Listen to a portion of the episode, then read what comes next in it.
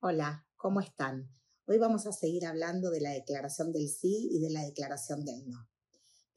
Parecería ser que cuando una persona no está en el no, automáticamente la gente cree que está en el sí. Entonces, para poder entender esto, vamos a tratar de explicar de qué se trata el no. A muchas personas les cuesta esta declaración tan potente, tan cortita de decir no, no puedo, no estoy disponible en ese momento para esto. ¿Y qué hay atrás de ese no? Porque cuando uno no lo declara, cuando uno no dice realmente no, entonces el otro puede entender implícitamente que hay un sí, ¿no es cierto? Entonces muchas veces la gente le cuesta declarar el no. ¿Por qué? Porque decir no puede traer, digamos, creencias limitantes que tenemos en relación a eso. Que si te digo que no, no me vas a querer. Que si te digo que no, vas a pensar que soy mala o que no me ofrezco o no me brindo lo suficiente como estás esperando de mí. No digo no por miedo a defraudarte, no te digo no por miedo a desilusionarte. Y en verdad, si empezamos a mirar algunas situaciones que hemos tenido de conflicto, justamente es por esto que decíamos antes o en el video anterior, de que cuando nosotras decimos que sí, es una declaración, es casi un ofrecimiento, es casi una promesa, ¿sí? De que estoy para vos. Si yo te digo que sí, estoy asumiendo un compromiso con vos. Pensemos en una empresa, en un proveedor, ¿sí? O en un cliente que te dice, sí, contá con mi pago, te lo voy a hacer. Llega el momento y no lo hace. Pensemos en, un, en una pareja, ¿sí? En un matrimonio, cuando asumimos un sí con nuestro marido y después no estamos a la hora que convenimos con él para determinada situación. O pensemos en un hijo, cuando nosotros le decimos que sí a algo y después no lo podemos cumplir.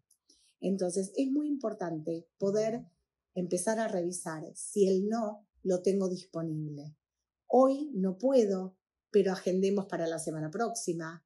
O en esta oportunidad no te voy a poder retirar a los chicos del colegio porque tal y tal cosa, pero contá conmigo para la otra semana.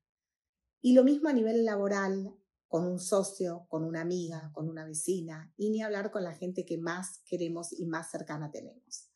Entender que el sí es una puerta que nos abre a vincular con un otro, a vincular desde un lugar de compromiso y de saber que ese sí que me está habilitando a un vínculo no pasa nada si en algún momento uno tiene que ir por el no. Entonces lo que te invito hoy es a pensar si tenés el no como disponible para vos, si lo tenés ahí a mano para cuando lo necesitas usar y si te pasó de que en alguna oportunidad dijiste que sí, pero tendrías que haber dicho que no. Entonces, no pienses que porque uno diga que no, el otro no te va a querer o va a pensar que sos una mala persona. Bueno, estas son dos declaraciones muy importantes. También tenemos otra declaración que es la declaración del no sé. ¿Sí? Muchas veces nos puede pasar en el momento que uno tiene que dar una clase o que uno está dando una conferencia que te preguntan algo que por ahí no es tu campo o no lo tenés claro o poder tener disponible también el no sé.